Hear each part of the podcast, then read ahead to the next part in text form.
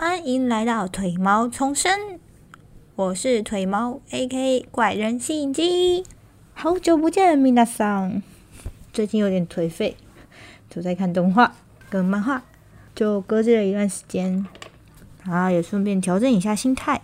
毕竟前阵子为了找房啊、找工作，搞自己压力有点大，心情也不太好。虽然到现在两个都还没有找到，但我还在努力。好，废话不多说。我们来回归正题。大四的时候离开了阳明山，搬到了士林夜市里面。我住的地方是一间早餐店，啊，靠近士林分局那边。现在去还看得到那间早餐店在那。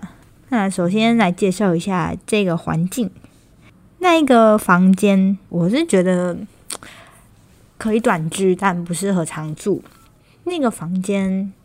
它没有阳光可以直射进来啊！白天的话，因为外面是早餐店，所以整个房间的油烟味会非常非常非常的重。那其实讲难听点，有点像住监狱的感觉。毕竟没有阳光照进来，然后整个房间都是油烟味，而且其实也没有很方便。在白天早餐店有营业的时候，可以从店门口直接走进来，然后走到。早餐店最后面打开一道铁门，然后进去之后再打开房间的门，进到自己的房间。这看起来还好吧？但是呢，其实你在营业的时间这样走来走去，感觉也是蛮奇怪的。说实在话，然后到了打烊，早餐店打烊之后，进到房间要通过四道门哦。怎么说？打烊之后。嗯，店门口的铁门就会拉下来。那店门口旁边还有另外一个铁门，这是第一道门，我们要先进去第一道门。然后进去的瞬间，你就往左边看，左边有第二道门。然后你要打开第二道门之后，穿过早餐店走到最后面，然后再打开早餐店后面的第三道门，也就是我们刚刚从店门口走进来的第一门第一道门。然后第一道门，那第三道门走进去之后，再打开最后一道门，就是你房间的门。所以，如果早餐店打烊之后，你忘记带任何一只钥匙，等于你进不了房间。而且那边的饮水机在二楼，就等于说你在店面营业的时间，你根本不会想要出去，然后去二楼装水，因为太不方便。你要穿的很邋遢，然后拿着一个水壶跑到二楼去。然后再从店门口这样走进，穿过在店内用餐的客人，然后再走进去你的房间，其实超不方便。那打烊之后，你为了去装一壶水，你要经过三道门：你房间的门、你房间外面的门，然后店内的第一道铁门。然后再来讲讲。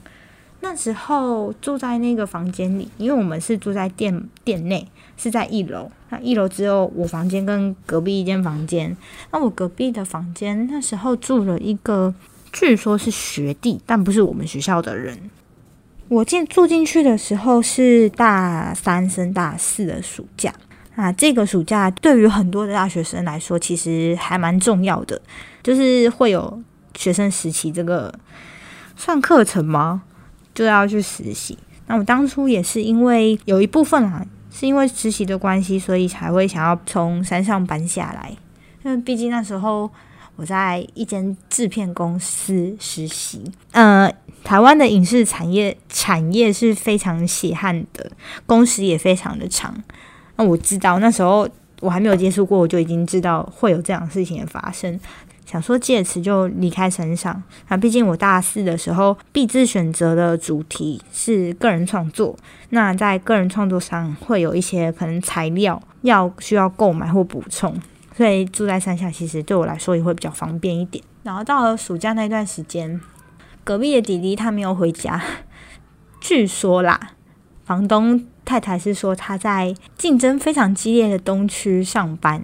而且他上班的时间是半夜，就是我之前有算过，他大概晚上八点会出门，到早上大概三点还四点的时候回家。为什么我知道他三点还四点回家呢？因为回到家之后，他都会摔铁门，就是房间之外的那一道铁门，他就是砰，然后我就每天半夜同一个时间点，我都会醒来，我都会看一下手机。每天的时间都一样，就是分毫不差，很夸张。然后用这个时间去推算，大概可以知道应该是夜店之类的吧，不然还有哪一个产业会是在这个时候上班？除了酒店，但应该不会是，我不晓得。啊，whatever，因为他摔铁门这件事情，那一个暑假，因为有时候就我们制片的要很早就出门。或是隔天一大早出班干嘛的，就必须要很早睡，跟休息时间对我们来说非常非常非常非常宝贵跟重要，所以难得的休息时间被砰一声起来，其实你会不爽。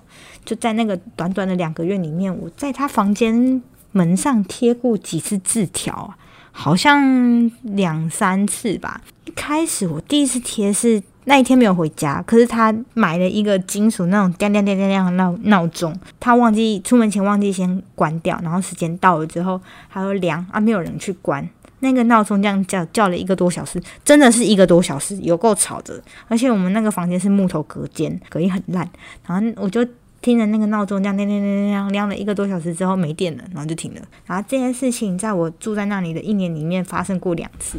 哦，我有贴过纸条，是叫他关门小力点。因为请房东跟他讲，已经讲过三遍，然后他还是一样用摔铁门，就真的是太夸张。我就直接贴纸条在他门上，然后直到后来开学，开学他很常带一个朋友回家，然后他回家时间都是晚上十一二点，然后回来家第一件事情就是看八点档的重播。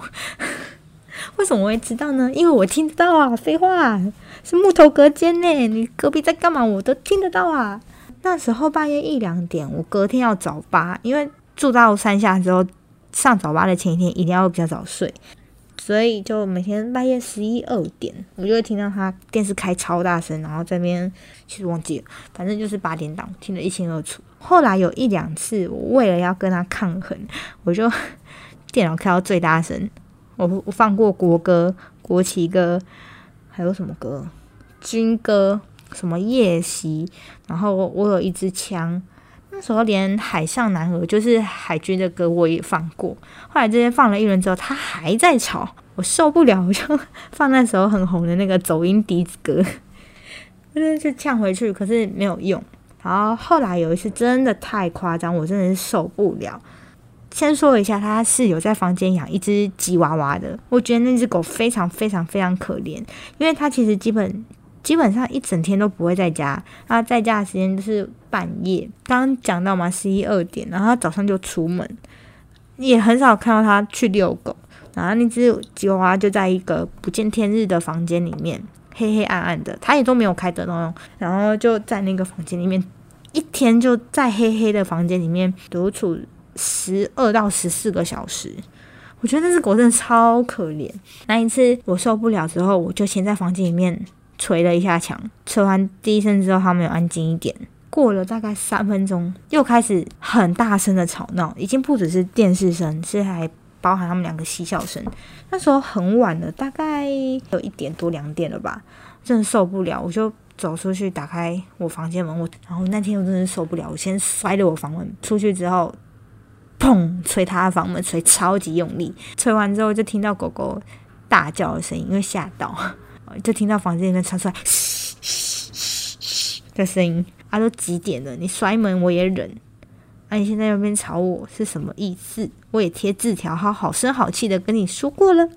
再一次之后就安分了一点，呃，两天两天，后来又还是在吵，但就没有这次那么夸张。还有这个弟弟也很奇怪是，我觉得啦，他的品味很差。什么品味呢？就是香水的品味，还有音乐。有一次印象很深刻，买完晚餐回来，我打开房间外的那个铁门，我就闻到高中生很喜欢喷那个艾迪达的运动香氛，它算香氛吗？算古龙水吧，就是艾迪达香水那个味道，超浓，浓到一个快吐出来的那一种，很可怕。他在厕所里面，然后我们两个房间的厕所的通。透气窗其实对着铁门内那个小空间的，这就算了，很臭，我真的是晕香，然后那个味道后来飘进我房间里面，真是受不了。与此同时呢，他还放慢摇，一边洗澡一边听慢摇，慢摇很 low 哎，如果不知道什么是慢摇的，可以去 YouTube 搜寻一下。我真的是惊艳到吓爆。然后那时候我大四那一两年，Alan Walker 非常的火红。那时候他的《Faded》刚出来，那时候还没有还没有歌词版的，就只有纯电音对电子音乐的版本。然后我就放超大声的把那个声音改掉，不然我真的是觉得我耳朵要受伤了，我的品味要被弄 low 掉了。结果他也没有吸取到我对音乐的这种涵养素养的那种美感，就一样在听他的慢摇。好，这件事情到这里。后来到了大四下学期，我的毕业制作 迫在眉睫，因为毕业展快到了。那时候赶毕制的作息真的是那段日子很苦，只要隔天没有早八，我就是晚上十二点开始赶工，赶到早上六点。一定是到六点，然后睡觉睡到中午十二点，再起来吃个东西，然后继续赶赶赶到晚上六点。所以我一天有十二个小时是在做毕业制作的，然后一天只吃一餐到两一一餐到两餐，甚至甚至有时候是一点五餐。就因为也没钱嘛，因为个人创作什么都是花自己的钱，所以就这样子过了两个多月的样子，就还行。因为我们系的毕业。展非常的早，所以就早点结束，可能是印象很深刻诶。毕业展结束那天，然后就整个房间像被炸弹炸过一样，超级乱，然后已经已经身心俱疲到已经没有办法动了。